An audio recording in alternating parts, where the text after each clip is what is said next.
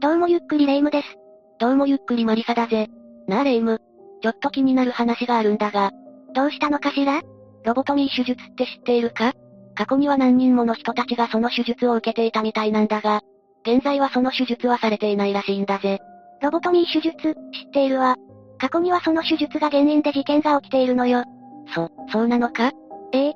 事件の名はロボトミー事件。ロボトミー手術を受けて、人生が狂った男が起こした事件よ。それは気になるぜ。今回はロボトミー事件について解説していくわね。それでは、ゆっくりしていってね。まずはじめに、今回解説する事件の説明の前にロボトミー手術がどういうものなのかを解説していくわね。そうだな。手術自体がどんなものなのかを先に理解しておく必要があるぜ。ロボトミー手術は魂の殺人とも言われている恐ろしい手術なのよ。ロボトミー手術の正式名称は、前頭葉白質切切術。これは精神外科の一種で、脳の前頭前野の神経繊維の切断を伴う脳神経外科的な精神障害の治療法のことを言うわ。大脳の前頭葉の前部にある前頭前野へ関連する繊維のほとんどがこの処置で切断されるのよ。想像するとかなり危険が伴う手術なんだな。この処置を最初に考案したのが、ポルトガルの神経学者、エガス・モニス。彼はある種の精神病症状に対するロイコトミーの治療的価値の発見に対して、1949年のノーベル生理学医学賞を共同受賞したわ。ノーベル賞も受賞しているのか？ええ。でもこのノーベル賞受賞には議論があったのよ。議論手術はあまりいいものではなかったのか？そう。その手術によって副作用が起きることが分かっていたのよ。20年以上にわたり西側諸国において精神障害や場合によっては、精神疾患以外を対象とした治療の主流として行われていたみたいね。まあ副作用が起きるのは分かったけど、そもそも手術の効果は感じられるものなのか？ノーベル賞を受賞するくらいだし、手術の効果があるからこそずっと行われてきたものなんだろ？手術後、一部の患者はある程度改善することもあったわ。でもほとんどの患者たちの中で、合併症と機能低下が一時的に見られるようになったみたいね。合併症と機能低下。もう少し症状を詳しく教えてくれ。歴史的には、ロボトミー実施直後の患者には、混迷、不穏、そして失禁が見られたわ。一部の患者は、著名な食欲更新や体重増加をきたすこともあったそうよ。痙攣発作もまた、ロボトミー術後にはよく見られる合併症だったわ。その影響もあって、術後の数週間から数ヶ月にかけて行われる訓練に重点が置かれていたみたいね。副作用ってレベルの症状ではない気がするぜ。これでは手術したことによって、さらに辛い状況になってしまう可能性があるぜ。その通りね。本来、ロボトミーは精神障害の症状を緩和するために行われ、それは患者の人格と知性を犠牲にすることで達成されていたわ。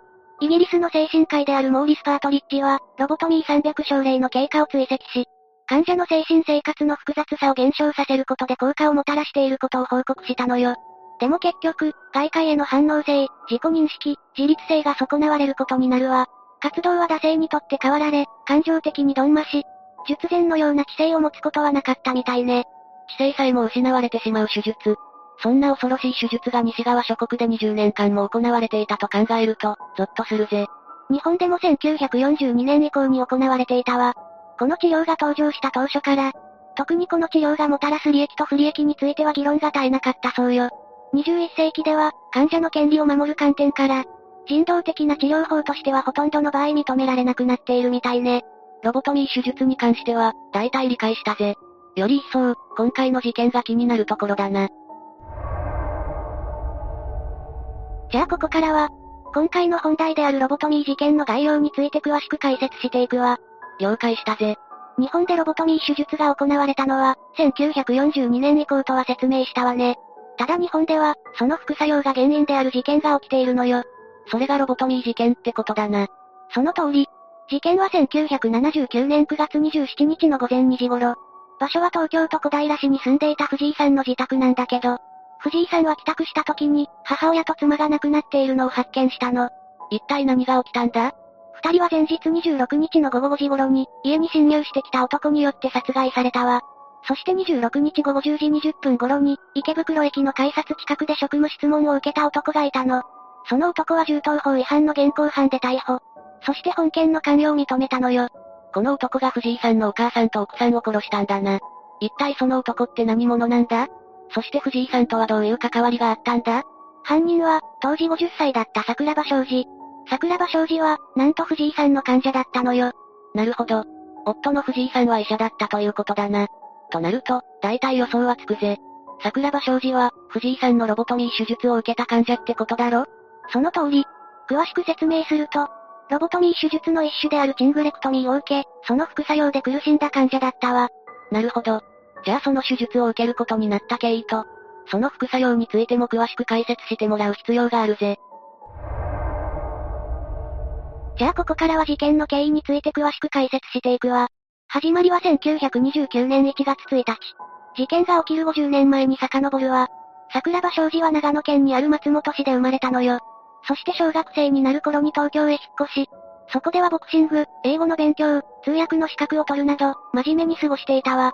ロボトミー手術を受ける必要があるようには感じないぜ。それから時が経った1950年の12月に大きく事態が変わることになるのよ。桜庭昌司が21歳になった頃、家庭の事情によってふるさとの松本市に帰ることになったわ。そこでは土木作業員として働くことになったの。家庭の事情について、何か情報があるのか？いや、それについての情報はないわね。でも桜庭昌司はこの頃から、短期で暴力的な面が見えるようになったわ。次第にそれは悪化し、気づけば周囲から恐れられる存在になっていたみたいね。そして1952年の10月14日のこと。桜庭昌司は、暴行と恐喝の容疑で逮捕されることになるわ。おいおい、事件までも起こしてしまうのか。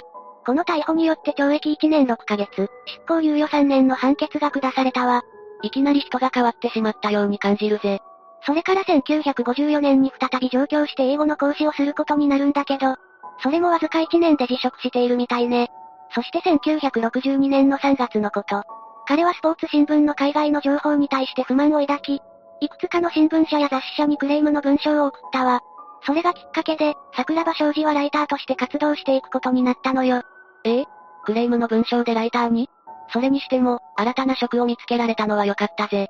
で、そこからどう発展していくんだ ?1964 年の3月に一大事を迎えることになるわ。彼は実の妹の家を訪れた際、些細なことをきっかけに言い争いになってしまったわ。そして妹の家に置いてあったタンスや陶器を壊すのよ。妹の私物を壊してしまうなんて。そして器物破損の現行犯で桜庭昌司は逮捕されることになったの。そして事情聴取の際、彼の父親は警察にあることを告白したのよ。あること？一体何のことだ？父親は、息子は昔、1ヶ月間精神病院で入院していたことがある、とね。でもこれは全くの嘘だったのよ。しかし過去に起こしていた事件と父親からの告白を聞いた警察はそのことを信じ、彼を精神病院に連れて行くことになったわ。そして鑑定では、精神病室と診断されたのよ。まあ簡単に言えばサイコパスってことだな。まあそういうことになるわね。そして彼を強制入院させることにしたのよ。入院中は特に問題は起きなかったのかいいや、入院中も問題が起きたわ。それは、彼と同じ病院に入院していた二十歳くらいの女性が、精神外科の手術を受けたのよ。その結果、医師は大成功と話していたわ。そんな発言にもかかわらず、約1ヶ月後に彼女が自殺してしまったの。手術成功と言っておいて、結局自殺してしまうってことは本当に成功したのかわからないと思うぜ。まさかその医師というのが、藤井さんってこと？マリサ、勘が鋭いわね。その医師こそが藤井医師だったのよ。なるほどな。そこで桜庭昌司はどういう行動をとったんだ？桜庭昌司は藤井医師に対して怒りをぶつけたわ。そして自分はその手術を絶対に受けたくないと主張したのよ。まあ手術を受けた挙句の結果を知ってしまっては、自ら受けたいとは思わないよな。え？え。またこういった手術を受ける際は、親の承諾が必要になるわ。だからそもそも桜庭昌司は、自分がこの手術を受けるとは一切思っていなかったわ。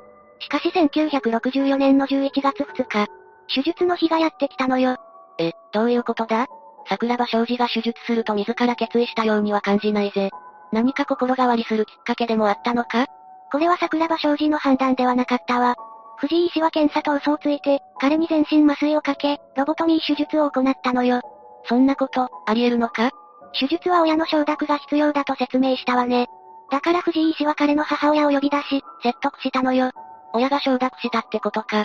結果的に手術は行われ、4ヶ月後の桜庭昌司は別人のようになっていたわ。藤井医師はこれを見て、同意書にサインする代わりに退院を許可したのよ。普通の精神ではいられない状態で同意書にサインさせたってことは、このタイミングでサインさせることを鼻から狙っていたのかもしれないぜ。でもロボトミー手術は副作用が起きるんだろ？彼もまた、その副作用に悩まされることになるんじゃないか？ええ。転換発作などの症状が現れ、病院に通うことになったわ。そこで手術の後遺症である可能性を指摘されたのよ。そうだったんだな。そして1971年の9月、思い悩んだ桜庭昌司は、強盗を企てることになるわ。それはまたどうしてなんだ ?100 万円さえあれば、借金を返済して新たにライターとして活動できると思っていたみたいね。そして閉店間際を狙って強盗に及ぶんだけど、彼の転換の発作を抑制する薬の影響でふらついてしまい、結局取り押さえられることになるわ。そのまま現行犯逮捕、懲役4年の実刑判決が下されたわ。あ、もしかして、こうなってしまったのも全て藤井医師のせいだと思うようになっていくってことだな？ええ。出所後は働くことを決意するんだけど、すでに桜庭昌司は普通に働くことさえも困難になっていたわ。そして1978年のこと。彼は夕日を眺めてこう思ったのよ。夕日を眺めても何も感じない。自分は人間ではない。生きている資格などない、とね。いよいよ藤井医師に怒りをぶつける時が来たみたいだな。それから1年後の1979年の9月26日、彼は遺書を持ち、藤井医師の自宅に侵入したわ。そこで藤井医師の母親と妻を殺害。そのまま藤井医師の帰宅を待っていたんだけど、夜になっても帰宅してこないため、一度逃走を決意したわ。そして翌日の午前2時頃、帰宅した藤井医師は殺害されている母親と妻を発見し、警察に通報したわ。そこで桜庭昌司は逮捕されるんだな。ええ。こうして桜庭昌司は逮捕されることになったわ。無事に逮捕されて一安心だぜ。そこで、裁判はどうなったんだ？じゃあここからは、裁判の結果について詳しく解説していくわね。桜庭昌司は今回の件に関して、こう語ったわ。ロボトミー手術の問題点を世に知らしめるために犯行に及んだ、とね。確かにロボトミー手術は恐ろしい手術だとは思うぜ。そして裁判においては、再び精神鑑定を受けることになるわ。その結果、彼は責任能力ありと判定。それに加えて、彼の脳内に手術器具が残っており、脳波に異常があることも判明したみたいね。手術器具が残っているなんて、そんな恐ろしいことはないけどな。そして判決は無期懲役。当時の彼は、無罪か死刑でなければロボトミー手術を理解していないと発言していたみたいね。なるほど。まあどんな状況であれ、人の命を奪うことはいけないことだと思うぜ。でも今回に関しては、ロボトミー手術の危険性を深く考えさせられたな。今現在は、その手術は行われていないんだろ？ええ、1975年に日本精神神経学会は、精神外科を否定する決議を採択したわ。そしてロボトミー手術の廃止を宣言したのよ。それ以降の日本では、ロボトミー手術は行われなくなったみたいね。ロボトミー手術は想像以上に恐ろしいものだったぜ。今回の事件の解説はこれで終わりにするけど、最後にマリサ、どう思ったかしら？そうだな。こういった手術が過去に何回も起きているなんて、正直驚いたぜ。医療技術が発展していく中で、消えていく手術もあるってことだな。そうね。こんな恐ろしい手術は二度と行ってはいけないわ。最後に亡くなられた方のご冥福をお祈りします。ということで今回は、ロボトミー事件について解説したわ。それでは、次回もゆっくりしていってね。